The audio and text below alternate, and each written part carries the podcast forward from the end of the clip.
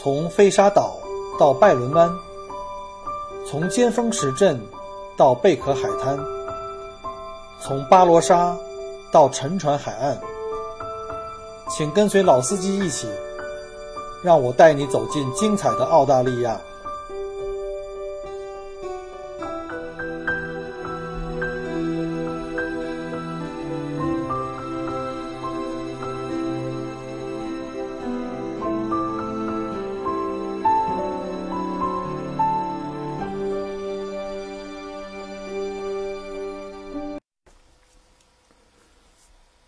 各位听友，大家好，欢迎各位再次关注和收听 Michael 国聊澳洲。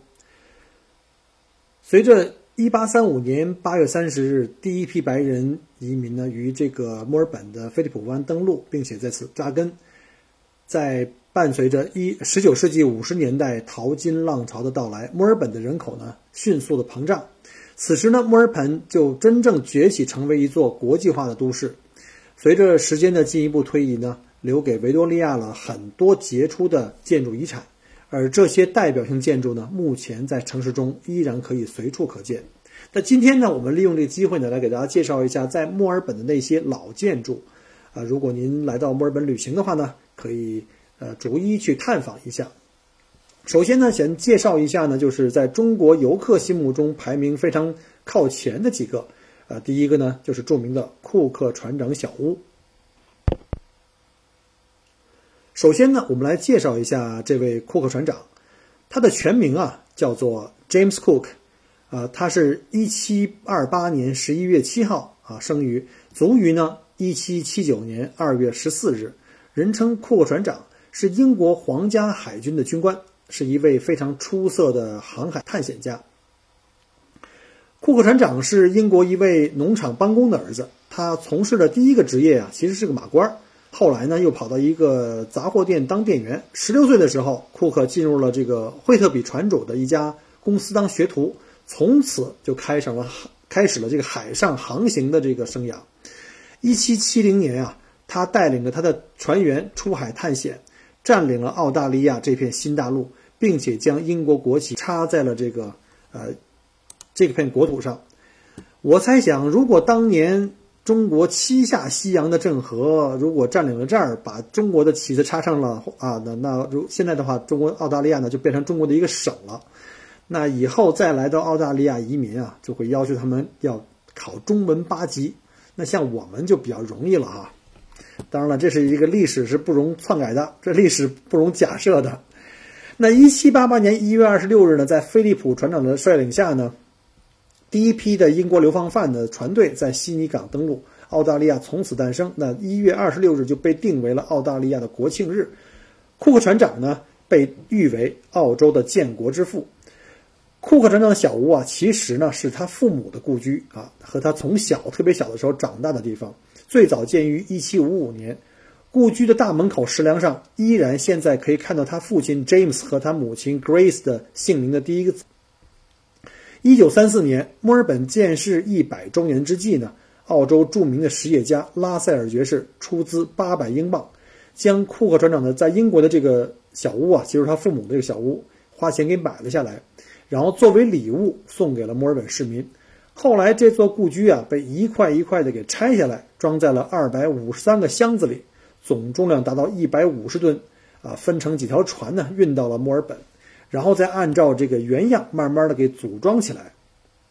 今天这个小屋就坐落于墨尔本市区的 Fisher Park 空中俯览这个公园啊，它就呈现一个巨大的这个英国米字旗图案。园中啊绿树葱葱，鸟语花香啊，带着浓郁的英国乡村浪漫色彩。如果各位在墨尔本的这个市区游玩的时候啊，可以往东部这边走，在春天大街再往外的话呢，经过了这个什么圣派瑞克教堂啊。还有旧的这个联邦议会大厦和旧的这个财政大厦，可以来到这个 Fisher Park，这里就有这个呃库克船长小屋。如果你是从这个 Flinders Street Station 过来，就是联邦广场这方向过来的话，大概也就走一个十分钟的样子的路程就可以到了啊。下面介绍也是一个网红的景点啊，也是一个非常古老的一个叫做弗林德斯火车站。这个呢是澳大利亚第一个建成的火车站。呃，而且呢，是全世界在1920年以来沿用至今，而且是目前最繁忙的火车站。第一条线路开通于1854年。随着墨尔本市的发展啊，这个火车线路也随之逐渐在增加，直到1909年才大致成为了今天大家所看到的这个样子。在之后呢，也进行了一些细小的更改和翻新。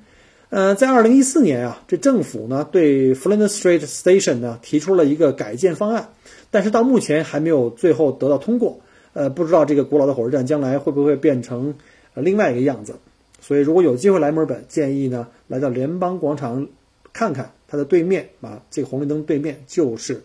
弗伦德斯火车站。那在下面呢，介绍一下墨尔本的旧监狱，叫 Old Melbourne Gaol。这个墨尔本旧监狱呢，始建于1861年到1864年啊，它是位于墨尔本的市中心，位于市中心啊，是维多利亚这个整个这个区的第一座综合监狱。从19世纪40年代开始啊。最古老的这个监狱、著名的治安法庭以及曾经的这个警察局看守所，都汇聚在这个同一个地点，形成了这个墨尔本市的这个刑罪行啊、法律啊、秩序的中心。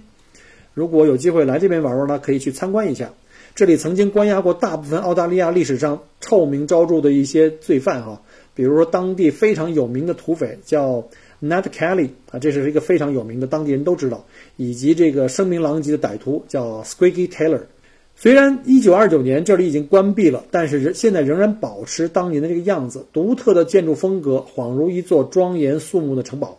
来到这里呢，仿佛时光倒转，回到了19世纪，能感觉到监狱中那种紧张与恐惧啊。这里也有安排这种夜游的各种项目，有兴趣的话可以来试试哈。下面一个呢，就是。呃，Michael 本人特别喜欢，会经常带客人去的，就叫议会大厦。维多利亚国会大厦呢，呃，始建于1855年，从1856年到1900年是维多利亚州的议会大厦。我们知道，在1901年的时候呢，这个澳大利亚就成了一个独立的国家了。从1901年一直到1927年，这二十七年间，澳大利亚定墨尔本为首都啊，这个大家可能不知道这段历史，呃。这个楼呢，就当时呢，呃，从一九零一年开始就被定为是澳大利亚联邦国会大厦。那一九二七年的澳大利亚呢，就迁都到堪培拉了，这里就继续恢复，又成为维多利亚州的这个议会大厦啊。这个我们知道，在堪培拉之前，墨尔本曾经做了二十七年的这个首都，呃，澳洲的首都从来没有在悉尼待过哈。所以呢，很多游客都会误认为这个悉尼首都哦，悉尼是不是澳大利亚首都？这是错误的啊，从来都没有过的。这个议会大楼呢，在一八五五年十二月开工。大楼的第一期工程呢，在一八五六年竣工。原设计啊，和如今看到有所不同，因为部分原设计到现在还没完工呢。呃，原设计稿上的建筑呢，并不是今天这种扁平的建筑，而是中间带有一个穹顶的一个尖塔的一个塔状结构啊。但是后来不知道因因为什么原因就没有完成，直到1929年才盖到了现在这个样子。我们也可以通过这澳洲人建房的速度哈，也可以了解一下他们这个效率有多低。呃，说实话，就是因为 Michael 现在自己也在建房，嗯，我觉得直到今天呀，澳洲人建房的这个效率依然是没有什么长进啊，这个我也是醉了。下面呢，隆重推荐一下，就是 Michael 非常非常喜欢或者说最最喜欢的一个建筑，在墨尔本叫做圣派翠克大教堂。呃，各位我的客人哈，跟着我一起做过市区游的客人，都被我的忽悠之下都来过了这个圣派这个教堂啊。因为理由很简单，这是墨尔本的，也是整个南半球最大和最高的天主教堂，是典型的哥特式建筑。我们就是看那个非常非常高的尖顶啊，这种就是哥特式建筑的特点了。因为在这个这个哥特式建筑里面的话，天主教堂尤其是啊，这个尖顶呢越尖越高。就意识着这里实际上是通往天堂最近的道路，啊，是最利于跟这个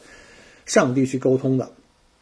这是由著名的这个英国设计师叫威廉华德尔他设计的，他也是墨尔本最早的这个英国式罗马天主教堂，呃，是墨尔本当地目前最著名的建筑了啊。而且呢，它这个外墙我们看到哈，都是这个著名的青石结构，也叫蓝石结构，都是从欧洲运来的，因为在澳大利亚本土是没有的。这个建筑呢，当时是为了纪念天主教会在维多利亚设立百年而立。这座始建于1849年的教堂呢，之所以闻名啊，我刚才讲过了哈，是它的蓝石，就是也叫做青石，而且这个墙壁上的青石呢，有着精细的纹路，非常非常细的纹路，充分展现了文艺复兴时期的建筑风格，凝聚着中世纪欧洲的古典韵味儿。可能我带过的团的客人都经常会听到我说一句话，就是这个墨尔本呢是整个的呃澳大利亚最接近欧洲的省的城市。因为当时墨尔本在建市哈，我们知道，在这个十九世纪中叶发现了这个金矿以后呢，带动了这个第二次淘金浪潮。当时正好是维多利亚女王二世最鼎盛的时期，所以呢，我们这个州呢也叫维多利亚州。那当时在墨尔本的这些古建筑里面的话，都是有很多这种哥特式建筑啊，还有联邦式建筑啊，还有像就是著名的维多利亚式建筑。所以呢，我们这个城市呢是最像欧洲的一个城市啊，大家可以去呃比较一下跟悉尼啊。啊，还有像其他的一些城市，啊，这个教堂呢，到了一八九七年，这个教堂才全部完工。呃，以后呢，教会和地方政府呢，都要对它进行不断的进行修缮。哈，一九九七年，这里举行了百年大庆，在教堂门口附近可以看到两座，左边这左边这一位哈，高举着这个荆棘圈的女教徒呢，叫圣凯瑟琳，正是她将耶稣啊，在耶稣受难时将耶稣头上戴的这个呃荆棘圈给摘下来的。那右边这个是呃身穿这个修士长袍的男教徒呢，就是著名的生方济各啊，他正在仰望星空啊。我们有机会的话，可以跟他一块儿呃一起去合个影。那来到了墨尔本的话，又尤其是来到过这个圣保罗教堂，就是在联邦广场的圣保罗教堂，这个对这个教堂也非常会有印象。那圣保罗大教堂呢，呃，始建于是一九三一年。也都是青石结构的啊，这个座哥特式的教堂呢，非常非常漂亮，富丽堂皇。内部的彩色玻璃窗啊，还有釉烧的地砖，他们家的地砖我特别喜欢。还有它上面顶梁的这些木质的装潢和这些雕刻，这些小天使啊，将这个教堂装点的非常的庄严高雅。教堂外矗呃矗立的这个塑像啊，是由墨尔本的这个著名雕塑家叫查尔斯吉伯啊所做。是为了纪念澳大利亚早期的移民探险家，叫马修·弗林德，他是澳大利亚最早的拓荒者，著名的探险家，人称澳大利亚的徐霞客。呃，这位徐霞客呀，不是这位，这位查尔斯·吉伯呀，他是生于1833年，卒于1870年，只活了37年。但他一生最大的功绩就是他从墨尔本徒步啊，徒步贯穿澳大利亚。南一直到达了达尔文，太牛了哈！我是今年六月份自驾房车去了一下这个澳大利亚中部那个乌鲁鲁，呃，当然还差了大概三分之一的路程就可以到达最北端的那个达尔文，呃，但是这一路也是开车非常辛苦了。但是想想人家是徒步走完的，中间是无没有人的沙漠丘陵，中间的这种凶险，你没有去过，你根本不能想象的。所以呢，他是非常非常伟大的一位探险家。他通过这个徒步呢，贯穿整个这个澳大利亚中部，然后向澳大利亚人民介绍了中部内陆地区的自然风光跟风土人情，啊，这是非常非常有名的一个探险家。那下面一个呢，要隆重介绍一下，也是我特别特别喜欢的哈，也带客人去过几次，叫做 Verby Mansion。这个维勒比大厦呢，这个古堡呢是建于1877年。原属于这个 Kernside 家族的私产哈，这 Verby 的这个词啊，最早来源于这里的土著人，在土著语里的意思就是脊梁的意思，来形容这个 Verby 河谷的形状，就像人的脊梁一样。到了一八三零年的中期，Verby 开始有白人的踪迹出现哈，有一个叫做 Thomas Kernside 的苏格兰人和他的兄弟叫开始了进行土地的收购。其实那个时候的土地收购啊，不像现在这么这么不好买哈。那个年代主要是跑马圈地，地都很便宜。尤其这帮自由民来了以后呢，骑着牛啊，骑着马，就是跑得多远都行，花不了几块钱就可以买很大一块。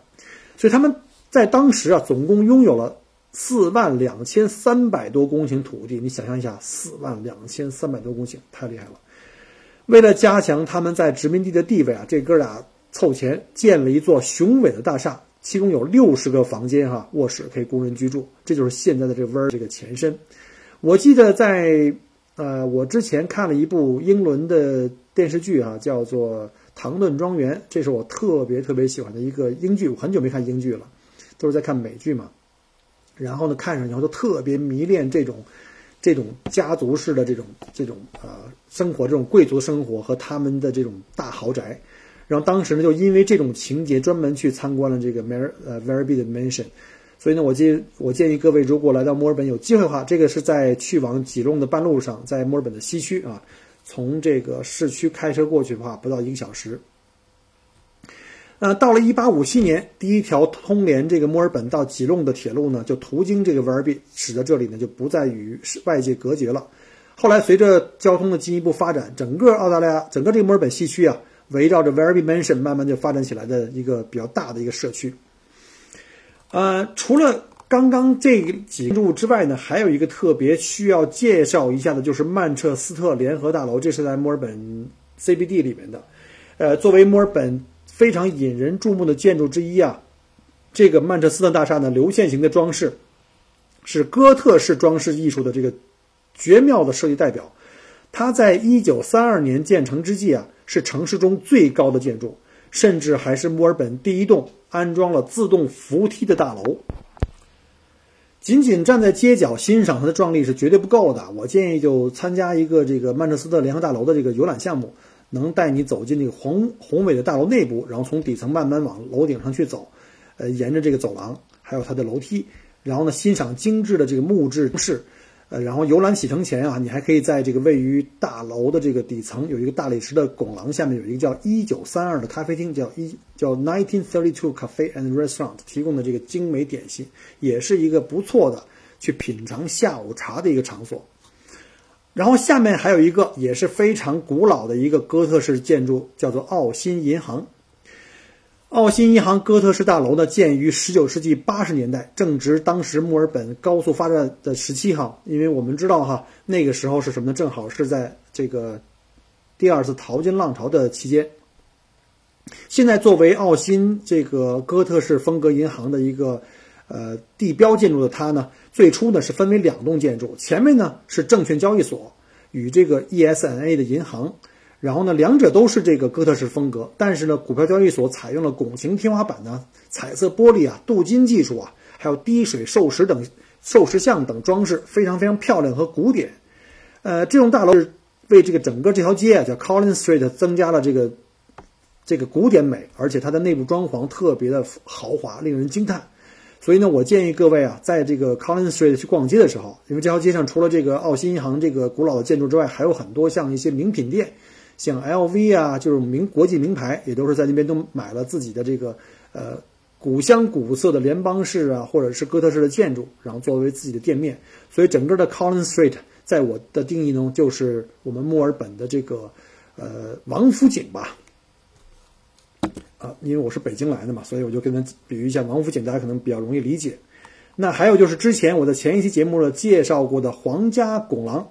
一八七零年开业至今的皇家拱廊是墨尔本市内呢第一家购物拱廊，也是全澳大利亚目前最悠久且营业至今的购物长廊。它是由这个查尔斯·韦伯参照意大利文艺复兴风格设计的。墨尔本市内类似的建筑风格还有像什么？今天我介绍一篇这个墨尔本的下午茶，这个 Hi Tea。呃，我特别喜欢的一家就叫温莎酒店啊，大家有机会的话一定要去一趟啊。皇家拱廊最著名的一个景呢，就是它内部有一个冈特大钟，它实际上是在1892年才后来添上去的。那围绕着时钟两边呢是两个神话人物，一个叫 Gog，一个叫 Magog，就叫地狱之神哈。他们两个会在整点的时候呢敲响这个时钟啊。如果你去的时候正好赶上整点，可以在这等一下，看看他们俩敲钟，可以拍个小视频，非常漂亮，非常好玩。哦，对了，他们这个走廊的尽头啊有一家这个。卖巧克力跟咖啡的店叫 Coco Black，个人非常推荐啊，一定要去尝一下他们家的这个巧克力热巧克力。我从来没有喝过啊，我可以负责任讲，我从来没有喝过这么棒的巧克力。喝过他们家的巧克力以后呢，再去尝试别人家的巧克力，全部都是浮云了。一定记住我这句话。我没有拿他们家的一分钱的好处费，每次去都花七块钱，很贵的，这比一般的咖啡都贵。买一杯香浓的巧克力或者一杯咖啡，那种感受是非常棒的，尤其在这个皇家拱廊这种环境下去品尝，那种味道，哎呀，太棒了！好，下面还有一就是叫街区拱廊，英文叫 The Block Arcade。这个也受到意大利米兰的这个大画廊啊的灵感启发的。这个街区拱廊始建于19世纪90年代，从豪华的马赛克地板到玻璃天窗，这是19世纪法国复兴文艺风格的一个具体体现。今天，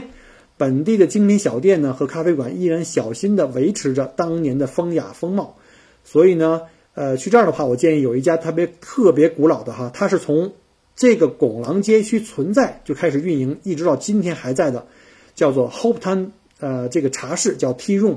呃，这个也是我在我那期节目里特别呃推荐的这个茶室。这个茶室呢，里面是绿色，主要点也非常非常棒。但是记住哈，要排一定时间的队伍，所以要早一点去。那最后呢，再介绍一个大教堂拱廊。呃，如果你想深入了解墨尔本呢，就一定要去了解一下这个1926年尼古拉斯大厦，那里呢是创意小商户跟工作室的聚集地。但是你知道吗？在这座文艺，就是这个希腊复兴式的这个，呃，帕拉佐风格的大厦里面啊，其豪华鼓廊也非常有名，在墨尔本号称是这三大鼓廊之一了。在此呢，还可以曾在在那个曾在那个澳大利亚女歌手叫 Corny Barnett 的这二零一五年的歌曲《电梯操作员》，她的这个 MV 里就在这取的景，大家也可以过去看。好了，讲完了三大拱廊街区呢，现在我们来讲一下下一位主角，叫做皇家展览馆。皇家展览馆是专为1880年国际博览会而兴建的，而且呢，在之后的1888年又再一次成为这个国际博览会的举办地。呃，这个墨尔本皇家展览馆是墨尔本市唯一一座列为世界教科文组织的这个遗产名录的建筑。它建成时曾是澳大利亚最宏大的建筑，还曾在1901年成为第一届澳大利亚联邦议会的驻地。皇家展览馆借鉴了一些意大利的历史风格，建筑的主要灵感呢，源于佛罗伦萨的这个圆顶大教堂。如今，它仍然被用于贸易展会啊、大型集市以及其他文化活动。呃，记得之前我在朋友圈也发过一个视频啊，就是那天呢在。这个皇家展览馆呢，举行了墨尔本这个呃市政府举行的这个叫精英校的这个选举的这个公开的比赛呃这个考试。当时我带着我家俊俊呢去参加了这个叫 Selective School，就是精英校的这个选举啊，就这个考试，sorry。然后呢，在三千多人的这个考试之中呢，呃，小俊俊还不错，发挥的很正常，就被考取到这个 n o z z l High 的这个呃政府的精英校。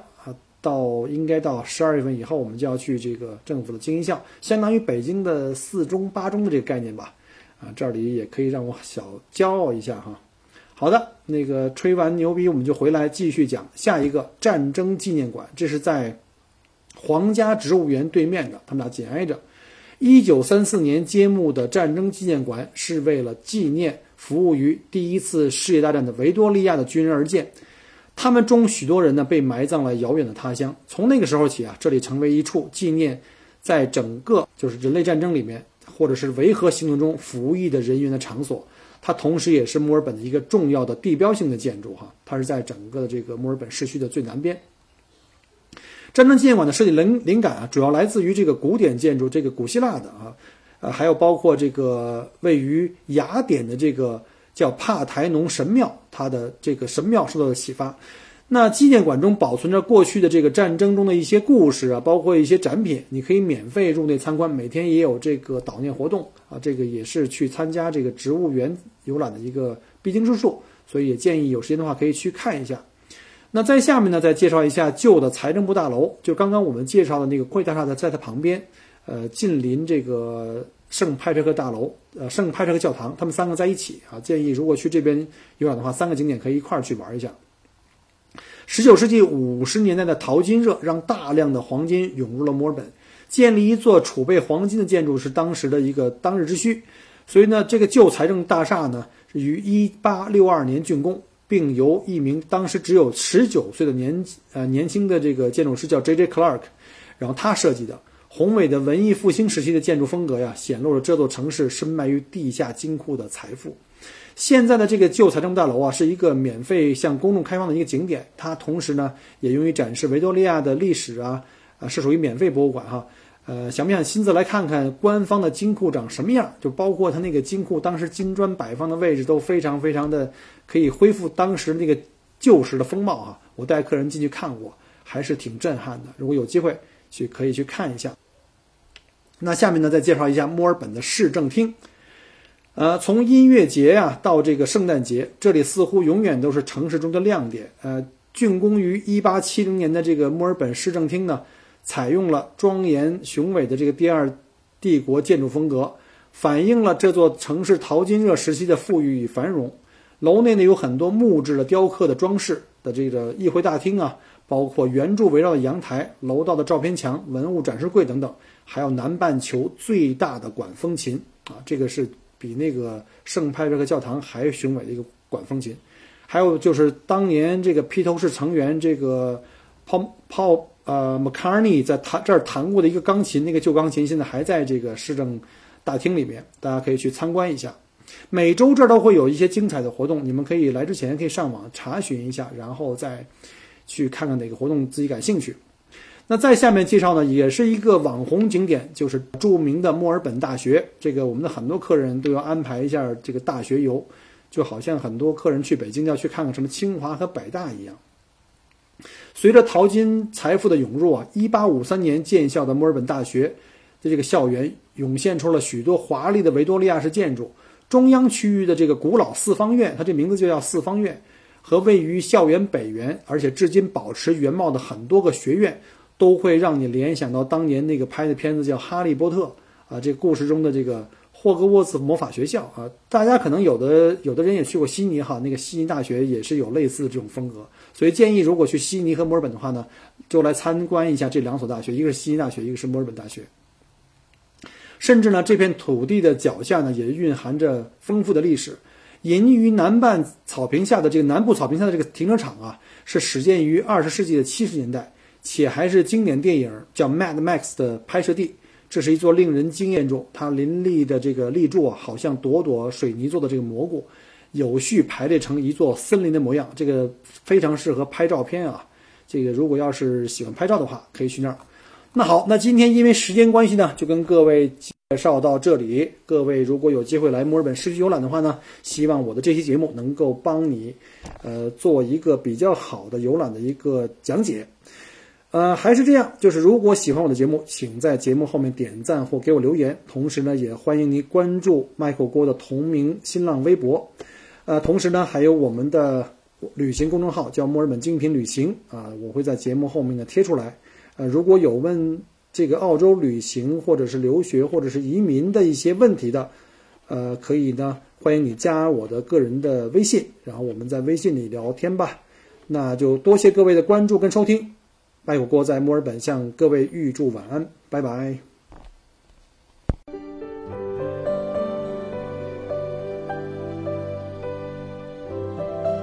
很荣幸您的收听和关注。如果您喜欢我的节目，请您把它转发分享给您的朋友们。同时，也欢迎您线下跟我留言互动。除了喜马拉雅，也欢迎您加我的个人微信，并关注我的旅行服务公众号“墨尔本精品旅行”。我给大家准备了很多关于澳洲旅行的资讯和攻略，请您跟随我一道走入精彩的澳大利亚。